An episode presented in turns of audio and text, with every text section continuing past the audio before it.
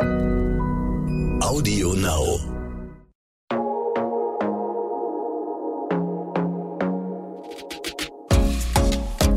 Glossip, der Gala Beauty Podcast.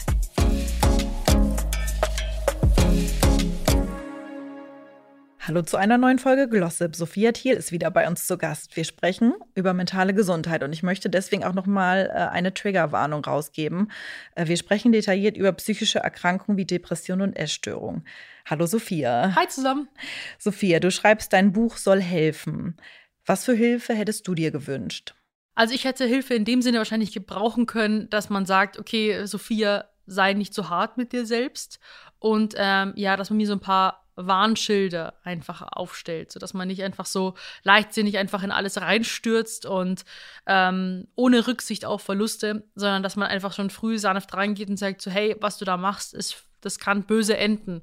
Und ähm, da wurde natürlich nie drüber gesprochen, weil man nie Schwäche zugeben will, weil man sich dafür unglaublich schämt und ja, einfach mehr Aufklärung über solche Sachen, weil man wird nie aufgeklärt, wie man in eine Essstörung oder Suchterkrankung generell oder vielleicht auch so eine Angststörung oder Depression reinrutschen kann. Da gibt es so bestimmte ähm, ja, Hinweise drauf und dass man da einfach so eine größere Achtsamkeit dahingehend schafft.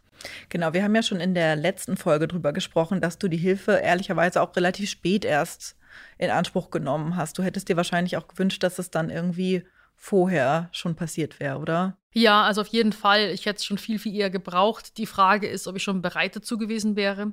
Ähm, alles hat ja auch so sein gewisses Momentum und ähm, ich wäre da null offen dafür gewesen. Vielleicht ähm, ja, es hätte mir wahrscheinlich bestimmt was gebracht, aber vielleicht wäre ich da noch eine härtere Nuss gewesen zum Knacken.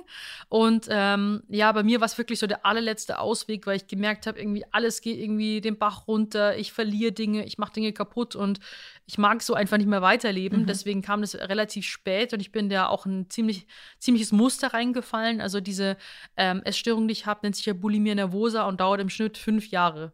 Ja, es waren ja fünf Jahre bei mir eigentlich. Ja, mal leichter am Anfang und wurde dann immer schwerer. Ja, aber das ist lang. Mhm. Was für Hilfe hast du dann in Anspruch genommen? War das Gesprächstherapie? Ja, Verhaltenstherapie, wobei meine Therapeutin auf Traumata und Suchterkrankungen spezialisiert ist. Und ähm, sie hat dann auch natürlich, muss man erstmal schauen, dass man jemanden findet. Aber bei uns war das der Perfect Match. Ich hatte Glück, weil es gibt ja unendlich lange Wartezeiten. Ja. Und habe ich über meinen Manager sozusagen den Kontakt bekommen. Und ähm, da habe ich mich natürlich unglaublich auch dann drüber gefreut. Und ja, hätte da auch, ich glaube, da darf man auch nicht so viele Ansprüche setzen. Ich habe gedacht, okay, ich möchte zu einer Frau und die darf auch nicht zu jung sein, vielleicht, nicht, dass sie mich erkennt und so. Aber ich glaube, ja, also da glaube ich, da, da, da darf man sich nicht so verschließen, weil wenn man sich mit jemandem auch gut versteht und merkt irgendwie, das war halt bei, bei ihr so ein Zeichen. Ähm, weil ich habe davor auf ganz vielen verschiedenen alternativen Wegen dieses Problem zu lösen, weil ich konnte nicht benennen, dass ich eine Essstörung habe. Ich habe nur gemerkt, ich und ich habe immer gesagt, ich habe ein erhebliches Problem mit Essen. Oh, das, ja, du oder eine umschrieben. Genau, ich habe da eine Essensproblematik, aber Essstörung konnte ich nicht aussprechen. Mhm. Das war ist eigentlich auch ganz wichtig für die Erkenntnis dann oder damit man dann arbeiten kann damit. Und ich habe dann eben auf alternativen Wegen versucht, ähm, das selber hinzukriegen, sei es über verschiedene Apps, über Coaching. Ich habe so viel Zeit und Geld investiert. Und ich wollte am liebsten, dass man das aus mir rausschneidet, quasi. Mhm. Ähm, es hat mir aber nichts geholfen. Ich wollte sagen, dass man manche, man, manchmal deklariert man das ja auch anders, nicht als Coaching, sondern keine Ahnung, als Strategieberatung mhm. beispielsweise. Und das finde ich dann irgendwie, warum diese Scham, warum diese Hemmungen, warum darf das keiner wissen? Ähm, weil das was sehr, sehr Wichtiges ist und ich finde halt was Cooles. Es ist eine absolute Stärke, wenn man sich da helfen lässt. Und ähm, ja, ich habe eben, wie gesagt, halt da, das war alles nicht umsonst, diese alternativen Wege. Ich war ja auch im spirituellen Bereich oder mhm. gef gefühlt auch Voodoo manchmal. Ja. Und da denke ich mir so, das waren alles coole Erfahrungen, aber wirklich für diese ernsthafte, so die ernsthafte Therapie hat mir wirklich so schnell, also mit so großen Schritten auch geholfen. Was, also, oder könntest du sagen, dass es irgendeinen Schritt gab, der dir besonders geholfen hat? Irgendeine Methode? In der Therapie jetzt? Mhm. Äh, ja, auf jeden Fall. Also einmal war die schmerzliche, ähm, sozusagen die, diese Diagnose war für mich sehr wichtig, weil das war einmal natürlich traurig, aber andererseits auch erleichternd, mhm. weil ich wusste, ich falle da in ein Muster. Ganz viele Menschen haben das. Und es ist genau ein Schema, in das ich da reinfalle. Und das hat mir sozusagen erstmal die Augen so geöffnet, dass ich hier nicht ein, ein komplexes Konstrukt aus selbst kreierten Problemen habe, sondern ähm, das ist wirklich einfach ein Schema.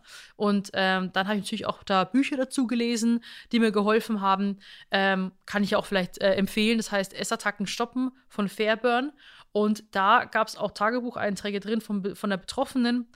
Und da gab es auch ein einschneidendes, ähm, ein einschneidender Absatz draus, der, da habe ich dann instant zum Heulen angefangen, weil ähm, sie auch äh, während ihrer Geburt in den Wehen einen Essanfall hatte. Oh.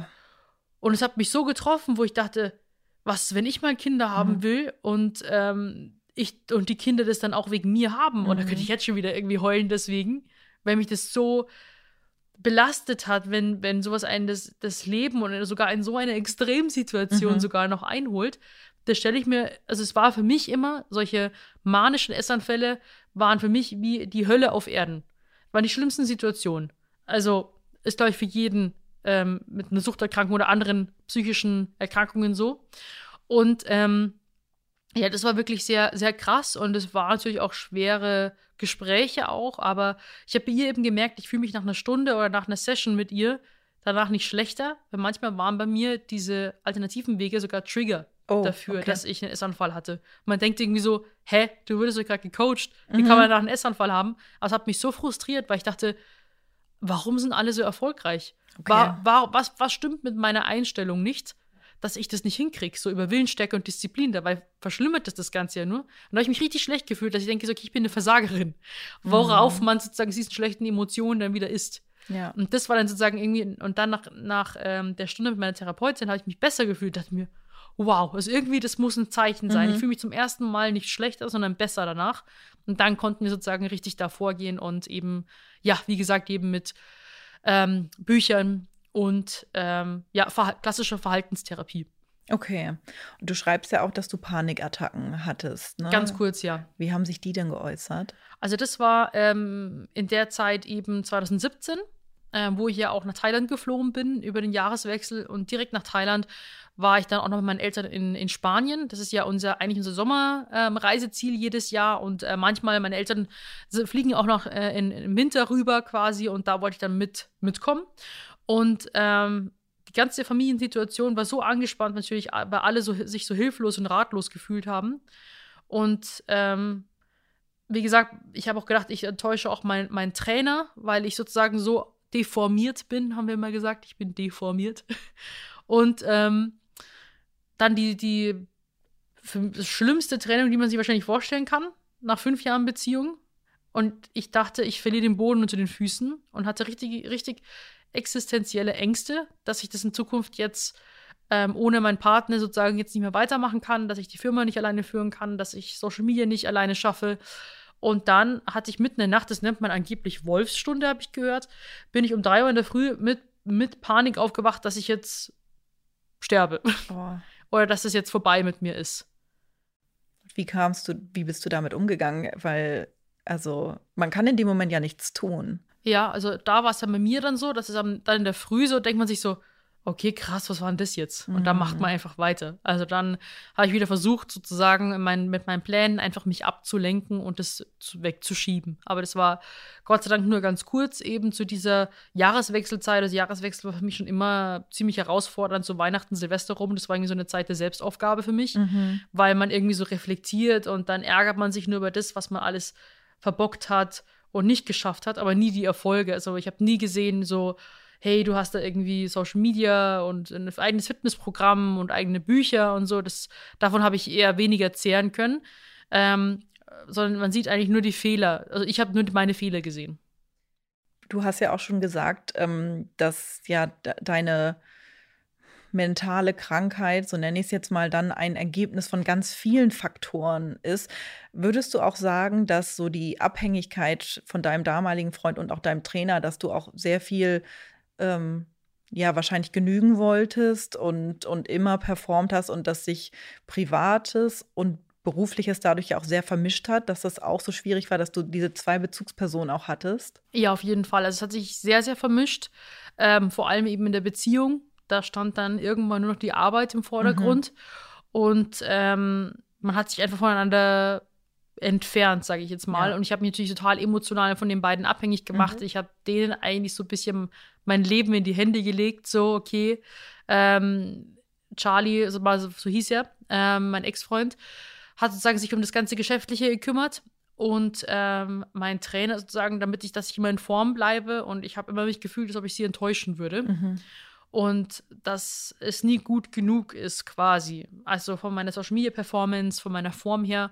Und ich weiß nicht warum. Ich war halt irgendwie total. In meinen Augen war ich halt früher irgendwie ein bisschen so ein Opfer, würde ich sagen. Ich weiß nicht, warum ich so ähm, unterwürfig war in dem Sinn, aber ich hatte, glaube ich, hatte so, ich habe jetzt auch in meiner Therapie sozusagen, äh, mussten wir sehr stark an meinem Selbstwert Mhm. arbeiten, weil ich mich sozusagen sehr über meine Leistung definiert habe. So, wenn ich Leistung erbringe, wenn ich in Topform bin, wenn ich gute Social Media Zahlen habe, wenn ich äh, Geld verdiene und so, dann bin ich sozusagen super, dann bin ich was wert und wenn Mhm. nicht, dann nicht. Findest du soziale Medien gefährlich für mentale Gesundheit? Ja, also es hat natürlich seine guten, aber auch seine schlechten Seiten. Ich finde, die guten Seiten von Social Media sind, dass man sich so vernetzen kann und dass Leute miteinander in Kontakt treten, die das ohne Social Media, die sich nie gefunden hätten. Und man kann ja auch sehr, sehr viele coole Projekte mit einem großen Mehrwert auch da raustragen und an viele und viele Leute auch eine Stütze bieten und, Mhm. und einen Halt. Das versuche ich jetzt auch durch den neuen Content mehr. Damals war es halt mehr durch Training und eine gesunde Ernährung, was ich auch immer noch befürworte, was einem Lebensqualität schenkt, aber es ist halt nicht alles. Ich finde, Training und Ernährung ist eher so dieses, wenn du, keine Ahnung, dein, dein, dein Leben irgendwie so, eine, so ein Kuchen ist, so eine Torte, ist es so ein Sprinkle obendrauf. Mhm. So.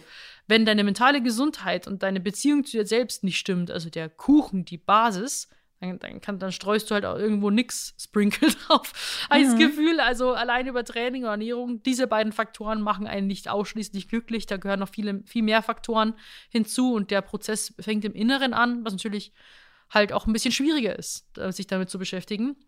Und ähm, aber trotzdem versuche ich jetzt da eben ähm, einen Anker zu geben, Anhaltspunkt und äh, zu sagen, dass man eben damit nicht alleine ist und dass es sich cool ist, Hilfe zu holen. Und ähm, aber natürlich eine Mischung trotzdem aus unterhaltsamen Themen und auch so ein bisschen positiven Vibes. Und die negative Seite ist schon, dass vor allem, glaube ich, ähm, sehr junge ähm, User, sage ich jetzt mal, sich leicht beeinflussen lassen und dass diese Scheinwelt auf Social Media einfach so enorm unter Druck setzt. So, warum sieht jeder perfekt aus? Ist immer gut drauf, hat die perfekten Reisen, die perfekte Familie, den, das perfekte Haus. Also es Keine Geldsorgen. ja, das ist alles so perfekt und ähm, davon habe ich mich ja auch beeinflussen lassen. Aber ich dachte, ich kann mit diesen ganzen Kollegen nicht mithalten. Und jetzt stelle ich mir vor, wie das vielleicht jemanden ist, der irgendwie für ein Mädchen 13, 14, die sich da komplett ähm, ja, kaputt machen deswegen. Und das finde ich halt sehr, sehr schade. Und ähm, da finde ich, sollte schon eine Bewegung stattfinden, dass man mehr Realität zeigt. Jetzt es hat ja auch im Body Positivity so ein bisschen stattgefunden, mehr echte Körper zeigen, Mhm. was ich auch schön finde. Aber ich finde so mehr echtes Leben mit echten Problemen heißt nicht, dass es Leute automatisch belastet, sondern es kann auch sehr viel Druck wegnehmen, Ja. was ich jetzt gemerkt habe. Also viele haben mir auch geschrieben, so hey, mit der jetzigen Sophia können wir viel mehr anfangen, weil die davor viel Druck ausgelöst hat, so Mhm. jeden Tag ins Training zu gehen und immer nach Plan sich zu ernähren. Und ich denke, das, das wissen manche Influencer vielleicht gar nicht. Ähm, ja, aber ich denke, da, das, das kommt noch. Ich habe ein Gefühl, dass das äh, passieren wird. Hoffen wir es.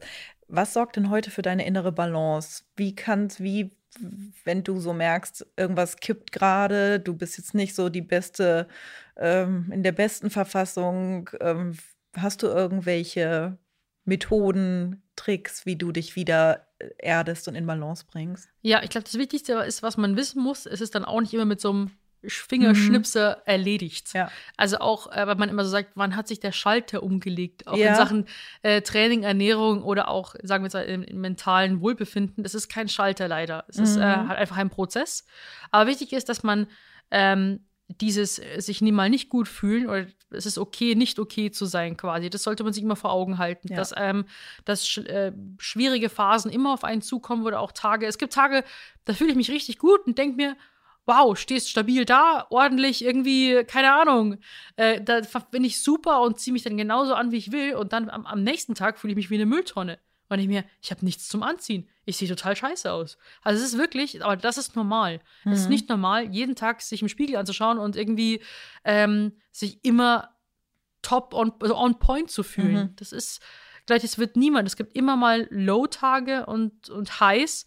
Aber wichtig ist, dass man ähm, das nicht zu stark bewertet und Ja. dann durch diese schlechteren Tage dem dann auch ein bisschen nachgibt. Dass man Mhm. sagt so, ja, jetzt muss ich nicht das hautenge Top anziehen, sondern jetzt mache ich heute einen Hoodie-Tag, weil ich mich heute nicht so gut fühle.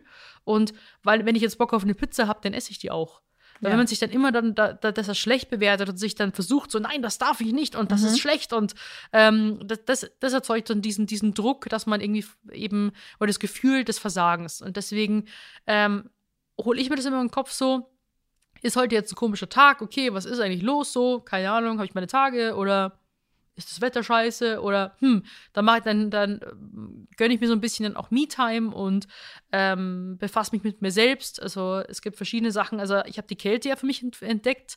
Also ich liebe Kältetherapie. Äh, ich habe das damals schon 2016 mit Wim Hof gemacht. Das ist ja die Iceman. Und den habe ich auch äh, während meiner Auszeit wieder getroffen. Und in meiner Auszeit habe ich ja wieder angefangen mit Eisbädern. Also ich habe auch Ah. auf Social Media die Videos hochgeladen, Mhm. äh, wo man die Eisdecke wegschmeißt und sich dann in den See Mhm. reinsetzt. Es gibt verschiedene Arten von Meditation. Also ich kann mich schwer hinsetzen und an nichts denken. Das Mhm. frustriert mich, weil das schaffe ich nicht.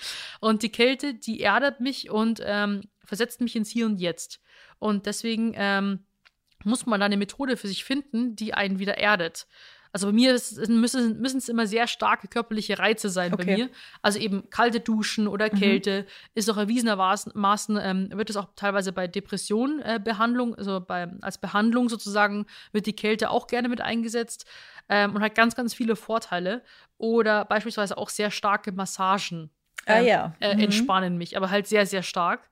Und ähm, ja, also da muss man, oder vielleicht ist vielleicht den anderen irgendwie lesen oder dass man einfach sich dann wieder so Anker setzt, so Ruhepole für sich selbst. So, was tut mir gut? Auch wenn es jetzt Nägel lackieren ist oder ein Spaziergang draußen oder mit einer besten Freundin telefonieren. Also, dass man einfach sich so kleine Goodies irgendwie immer bereitlegt und sagt, okay, was kann ich jetzt umsetzen? Worauf hätte ich wirklich Lust, dass es mir vielleicht besser geht? Und dann sieht es meistens dann auch in der nächsten Zeit ja auch wieder anders aus, Mhm. weil es ein stetiger Prozess ist und man hat einfach mal Up and Downs. Sophia, das ist ein sehr schönes Schlusswort für diese Folge. Wir hören uns äh, nächste Woche noch einmal zum letzten Mal. Vielen, vielen Dank, dass du wieder dabei warst und bis zum nächsten Mal. Bis zum nächsten Mal. Tschüss. Ciao. Glossip, der Gala Beauty Podcast.